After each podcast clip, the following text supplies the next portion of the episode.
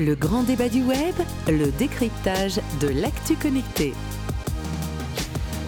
Bonjour à tous et bienvenue dans le grand débat du web version podcast. C'est déjà le numéro 5 de ce rendez-vous hebdomadaire avec des experts pour parler de l'actualité connectée. Chaque semaine donc on écume pendant près de 30 minutes deux sujets principaux et puis les plus et les moins, les coups de cœur et les coups de gueule de nos experts. Que des hommes autour de cette table, c'est pas une volonté du tout, c'est juste les hasards du calendrier et ils sont bien autour de la table, enfin presque tous puisqu'il y en a un qui est depuis Lyon et c'est Eric Dupin. Salut Eric. Bonjour Bertrand. Fidèle de chez fidèle de cette émission, donc euh, en duplex depuis Lyon, dans un endroit beaucoup plus calme que la dernière fois. On est content là cette fois, c'est bien. C'est parfait. Presse Citron, donc pour Eric, et puis plein d'autres choses, mais Presse Citron, c'est l'activité principale quand même. hein. Oui, complètement, oui. Absolument. Ici, dans le studio, on a Julien Jacob de retour. Salut Julien. Salut.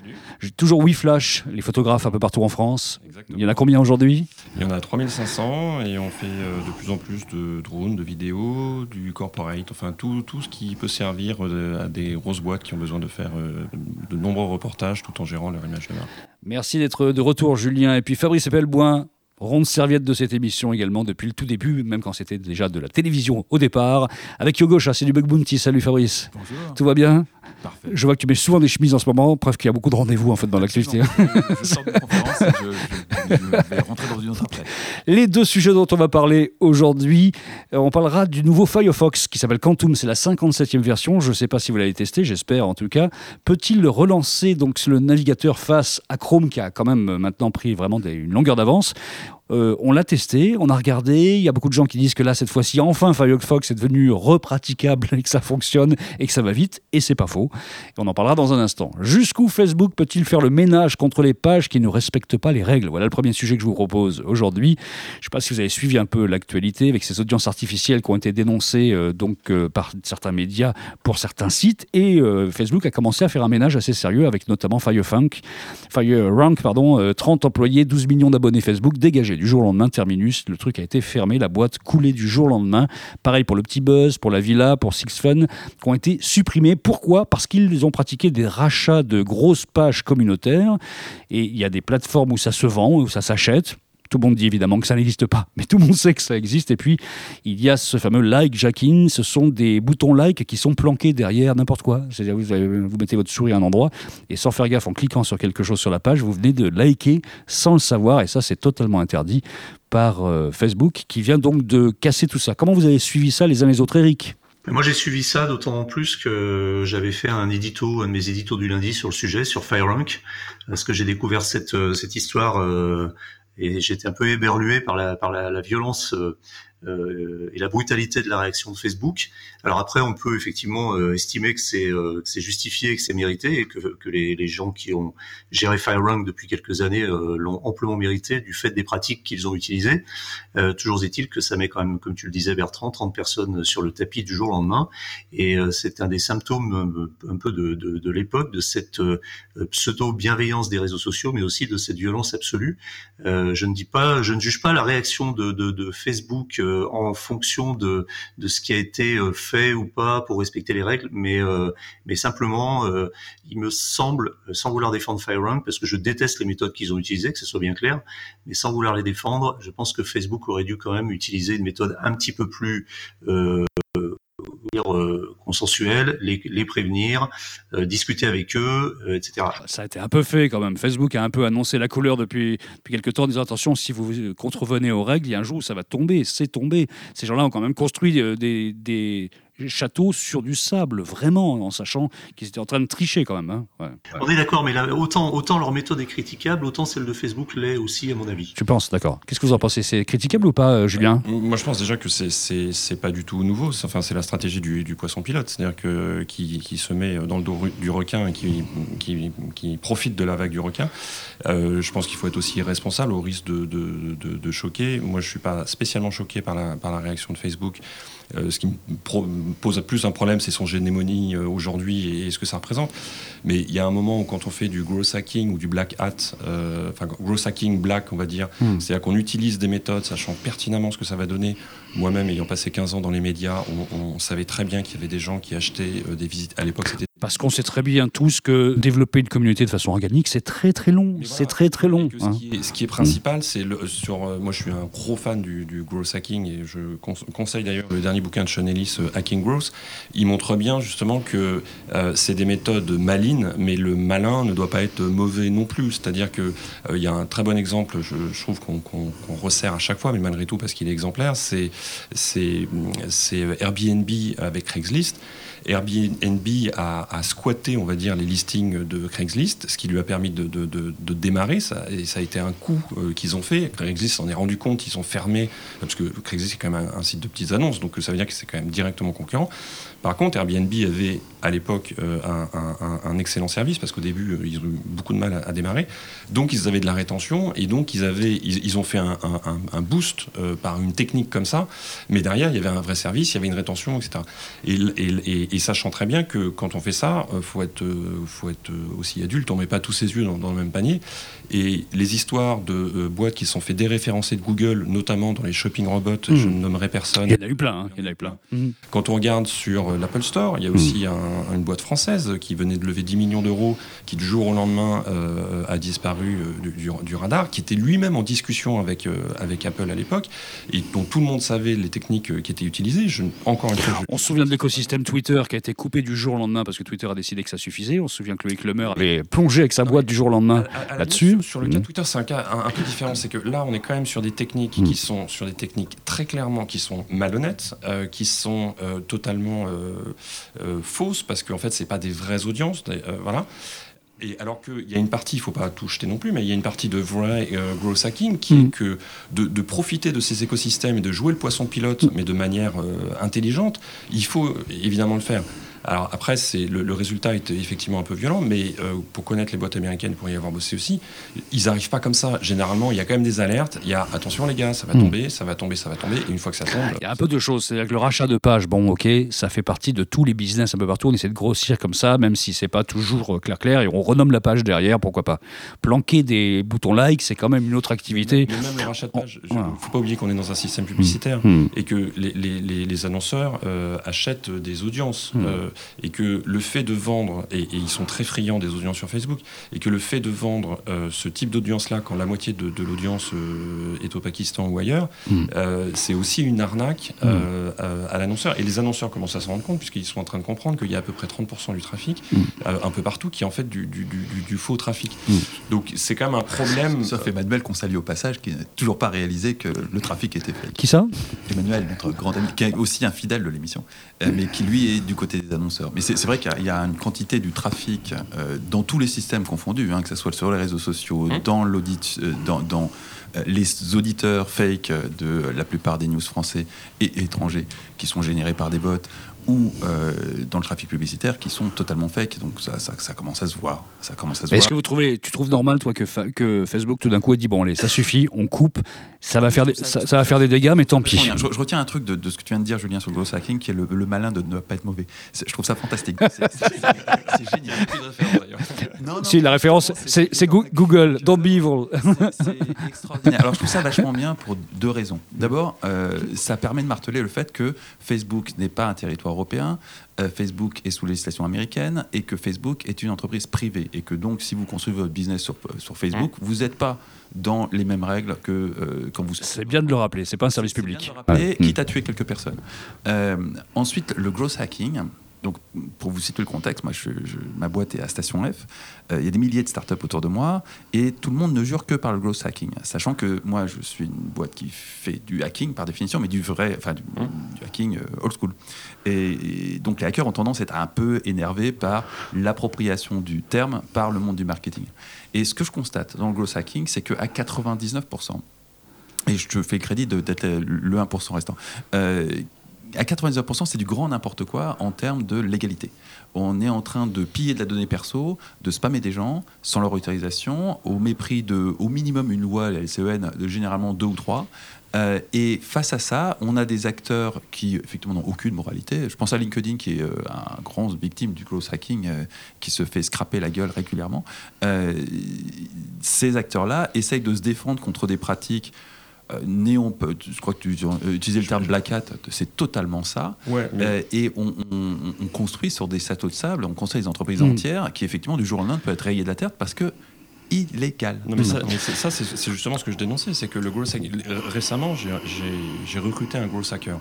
Pour moi, le, le hacking, effectivement, et d'ailleurs, euh, dans la définition de Sean Ellis, c'est lui qui a coiné le, terme, il dit que c'est un, mix entre euh, du marketing et de la techno. Ça n'a rien à voir avec le hacker euh, à l'origine, en fait. Donc, même si c'est le même terme, c'est en fait quelqu'un qui va euh, être malin. Donc, c'est pour ça que je disais qu'il ne faut pas être mauvais, mais c'est quelqu'un qui va être malin et qui va se dire tiens, euh, c'est bizarre, si je me pointe euh, à cet endroit-là, euh, je vais avoir un impact, je vais le mesurer, je vais, etc. Ah, c'est ça, Et- ça c'est complètement dans l'esprit hacker. hein. Il y a- quelques années, on disait aller chercher la croissance avec, euh, avec machin bip et le couteau. Par exemple, il y a- il y a- il y a, euh, il y a- il y a- il y a des gens. euh, Je, je prends un truc, euh, euh, un exemple aussi, c'est euh, quelqu'un qui fait du référencement et qui optimise, euh, qui a une boîte qui fait du référencement. Il vous propose gratuitement de faire un audit de votre site web Mm. et euh, donc vous mettez votre email, votre machin, votre truc. Donc il y a un contact, question LCN, enfin, euh, je- Mm. c'est Et nickel. Et c'est un lead parfait, puisque un prospect est parfait, puisque par définition, le mec est intéressé par du SEO. Moi, c'était plutôt cette, partie-là. Et, et Rapidement, parce qu'on va pas faire toute l'émission sur le gros hacking qui n'était pas le sujet en plus, hein, vraiment. j'ai recruté un, un growth hacker euh, là, récemment, et c'était mon critère de recrutement. C'est-à-dire enlever les black hats.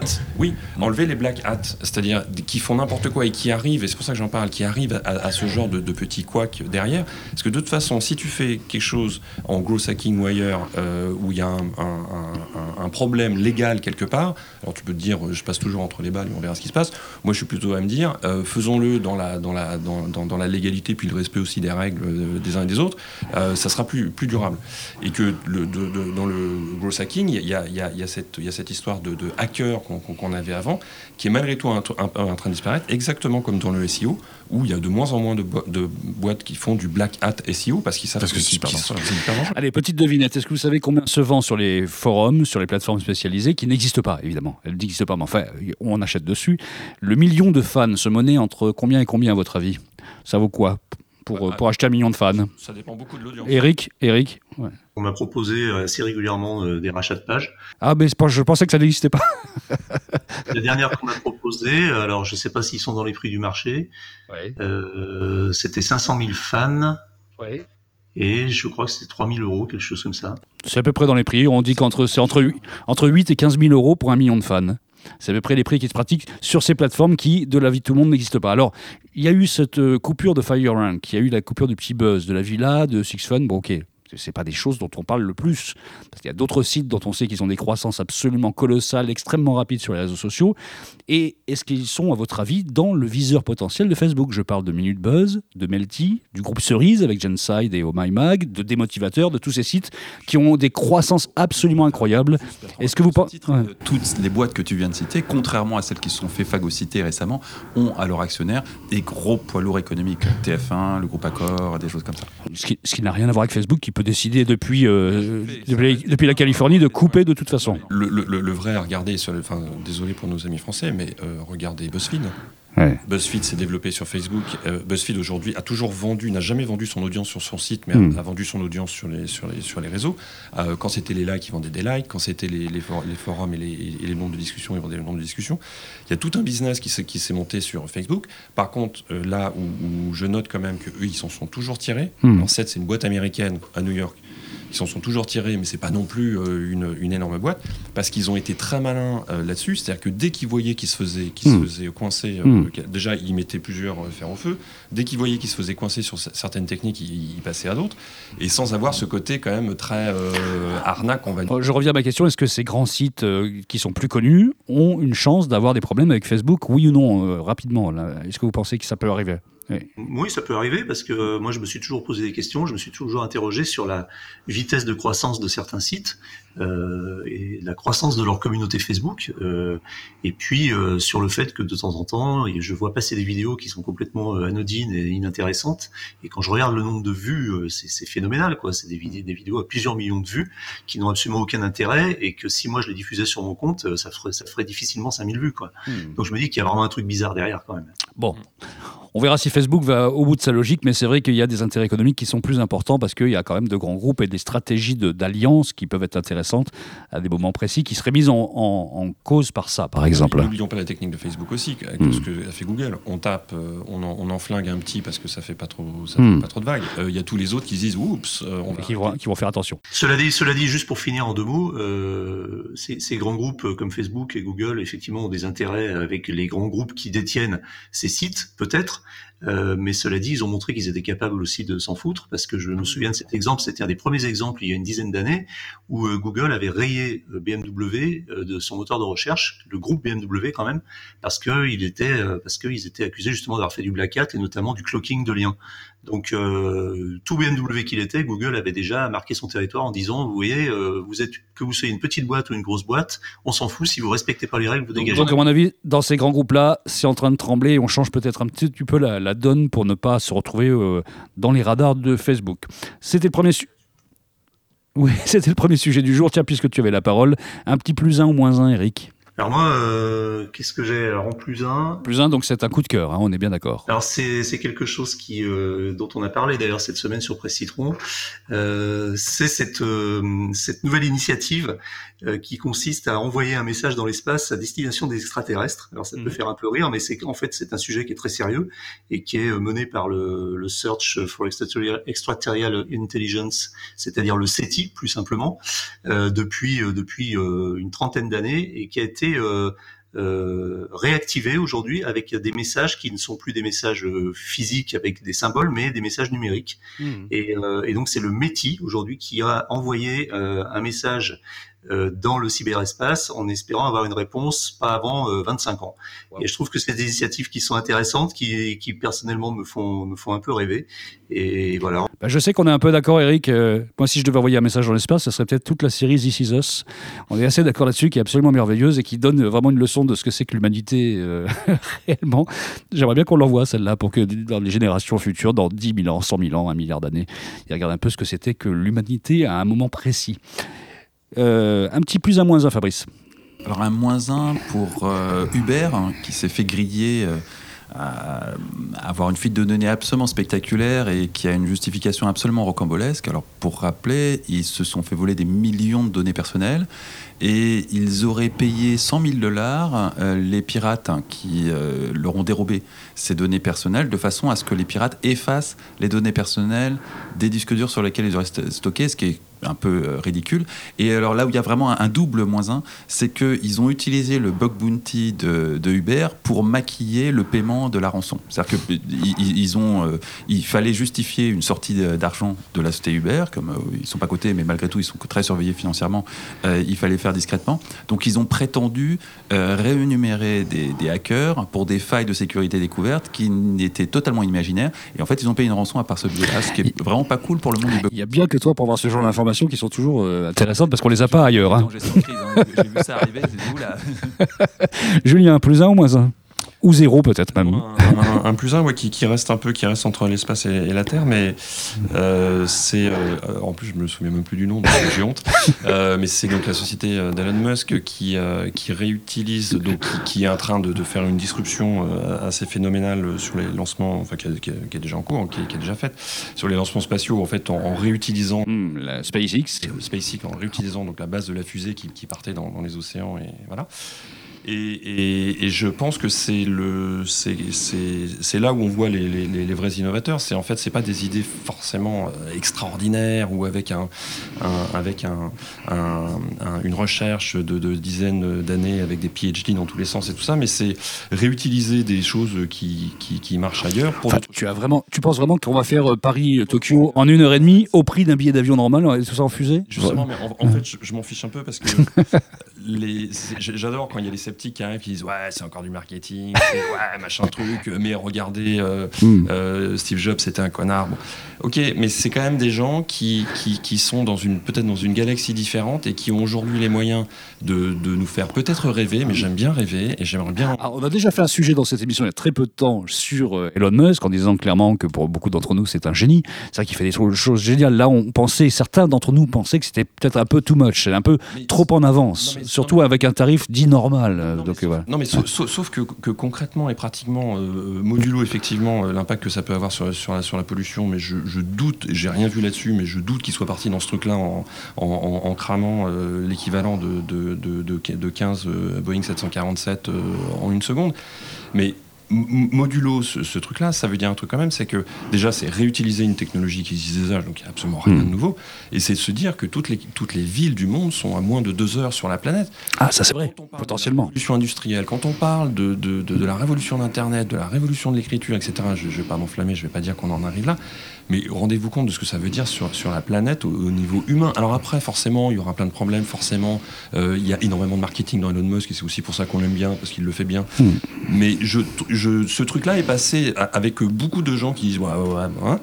Et finalement, je, suis resté, parce que c'est pas très, très neuf, hein, ça date de quelques semaines, je suis resté dessus en se disant, mais c'est marrant, personne, euh, je suis peut-être le seul à trouver ça cool. Non, non, tout le monde trouve ça cool. On sait que ça arrivera. Euh, il l'a annoncé peut-être plus rapidement que ça ne peut arriver euh, de fait, mais on sait que ça arrivera et c'est tant mieux. Ce sera. Enfin, faut voir après écologiquement ce que ça va représenter hein. Sur la trace carbone de chacun de, de ses voyages. Il nous reste quelques minutes dans cette émission pour parler du nouveau Firefox. Qui utilise parmi vous Firefox ou l'a utilisé régulièrement, Eric? Oui, alors moi je suis un, un adepte et un utilisateur de Firefox de la première heure. Ah et, euh, et je l'ai suivi de- de- depuis le début. J'ai mes petites habitudes dessus, j'ai mes extensions qui l'ont. Tu l'as toujours gardé. Tu as toujours gardé Firefox, même quand c'est devenu une usine à gaz en fait. Euh, Voilà, euh, J'avais toujours Chrome en, en backup quand Firefox commençait vraiment à ne plus pouvoir avancer. Et puis euh, ces derniers temps, j'ai déjà d'ailleurs posté un truc sur Facebook euh, par coïncidence, qui est juste quelques jours ou quelques heures avant la sortie de Quantum, et euh, pour dire que je cessais d'utiliser Firefox parce qu'il était réellement, j'étais vraiment allé au bout, au bout du bout du truc. Puis, Le type, il a craqué au bout de 20 ans, tu sais. Juste au moment où ça devient sexy, en fait. C'est vraiment craqué à deux, deux mètres du bol de sangria, ça, quand même, hein, vraiment. deux jours, deux jours après, euh, Quantum est arrivé, et donc je lui ai redonné une nouvelle chance, je l'ai installé, et j'ai été à nouveau séduit parce qu'il est effectivement beaucoup plus rapide. Ah, il il va vite, hein. Ouh là. Ça va super vite. Le problème, c'est qu'il m'a fait sauter toutes mes extensions et que j'ai pas encore euh, vu si je pouvais les récupérer. Donc je suis entre- un peu entre les deux. Là. Bon, lequel d'entre vous ici, sur ce, dans ce studio, l'utilise? Je non, moi je l'ai abandonné Firefox depuis Mmh, une belle lurette parce que insupportable. Euh, suis- On est bien d'accord qu'il fallait 3 heures pour l'allumer, 3 heures pour avoir un site, c'était l'enfer, quoi. Euh, Ouais.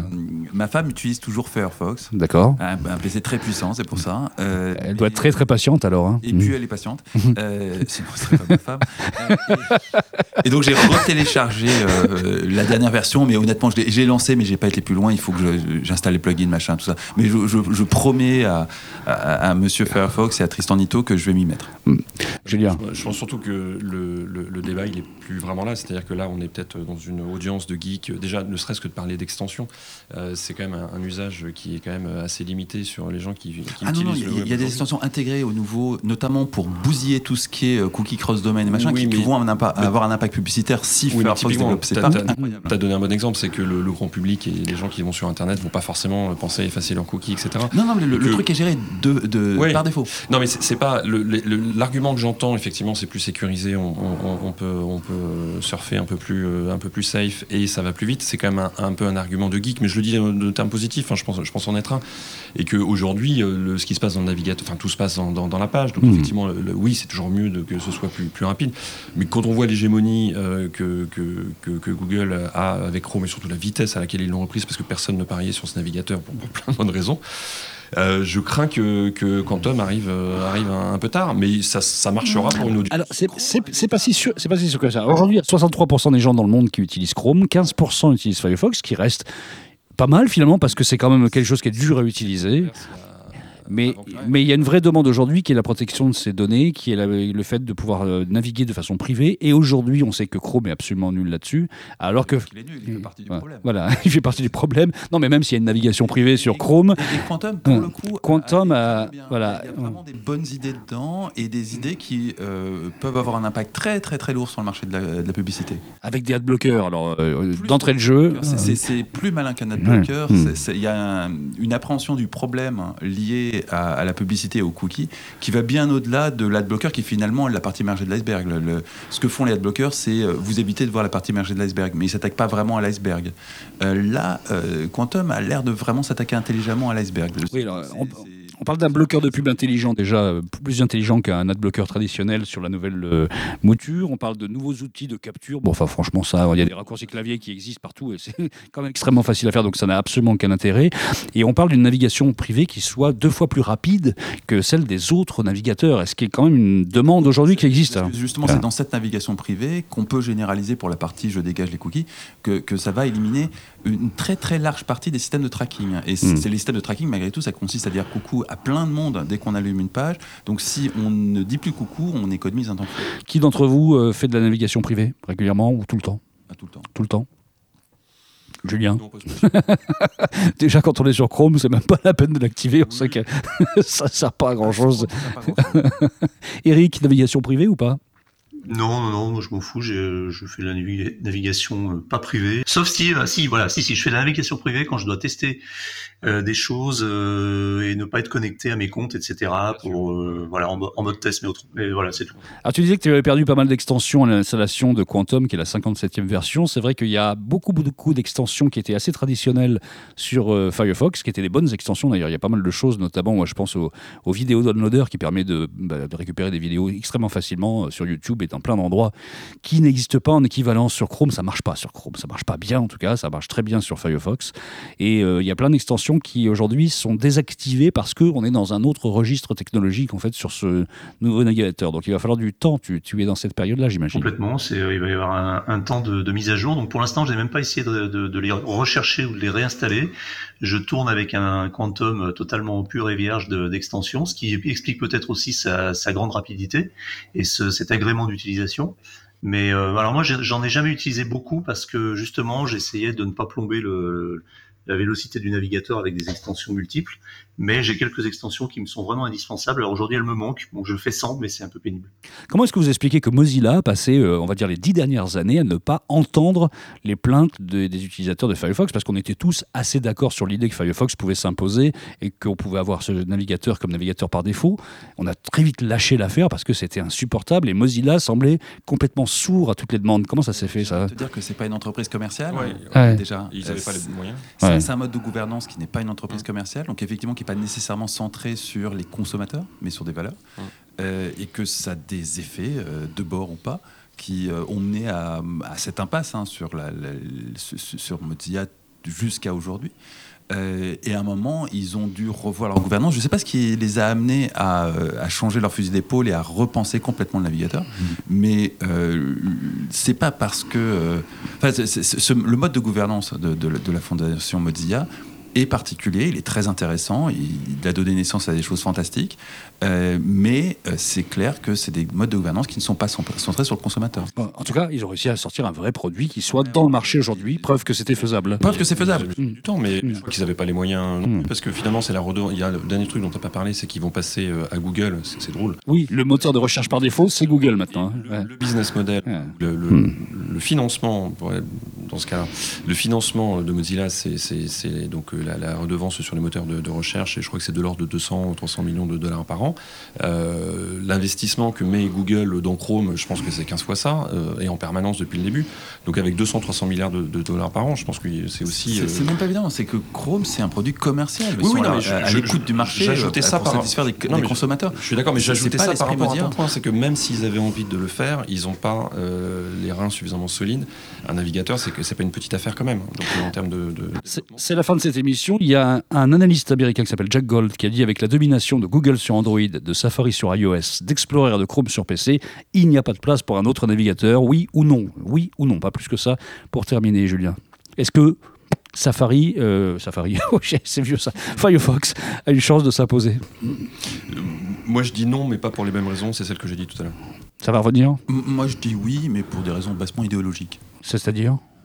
J'espère qu'il y a de la place pour. euh, Ah oui, tu, c'est vraiment pour euh, essayer de contrecarrer un peu l'hégémonie euh, de Google-esque. oui, oui, oui. Ouais. Et, puis, et- puis, par ailleurs, il y a des raisons techniques euh, Hmm. sécuritaires euh, Hmm. liées à la- le- toutes ces cookies, toutes ces merdes qui, qui- qui traquent les gens, qui fait que les gens sont de plus en plus conscients qu'il y a un énorme problème. Et là, pour le coup, euh, on ne peut faire confiance qu'à un mode de gouvernance de type Mozilla et en aucun cas à une entreprise privée. Eric, oui ou non, en trois secondes Euh, oui, moi, moi je crois qu'il y a de la place encore pour Firefox, qui pourrait reprendre des parts de marché. Euh, je pensais pas qu'il, tu vois, j'avais pas suivi, euh, je pensais pas qu'il était descendu aussi bas. Trois secondes. Euh, oui, trois secondes. Donc je pense qu'il y a encore de la place pour Firefox, mais pas pour d'autres navigateurs, euh, notamment Opera, etc. J'y crois plus du tout. Merci Eric, merci Fabrice, merci Julien. C'était le numéro 5 du podcast du grand débat du web. À la semaine prochaine. Salut.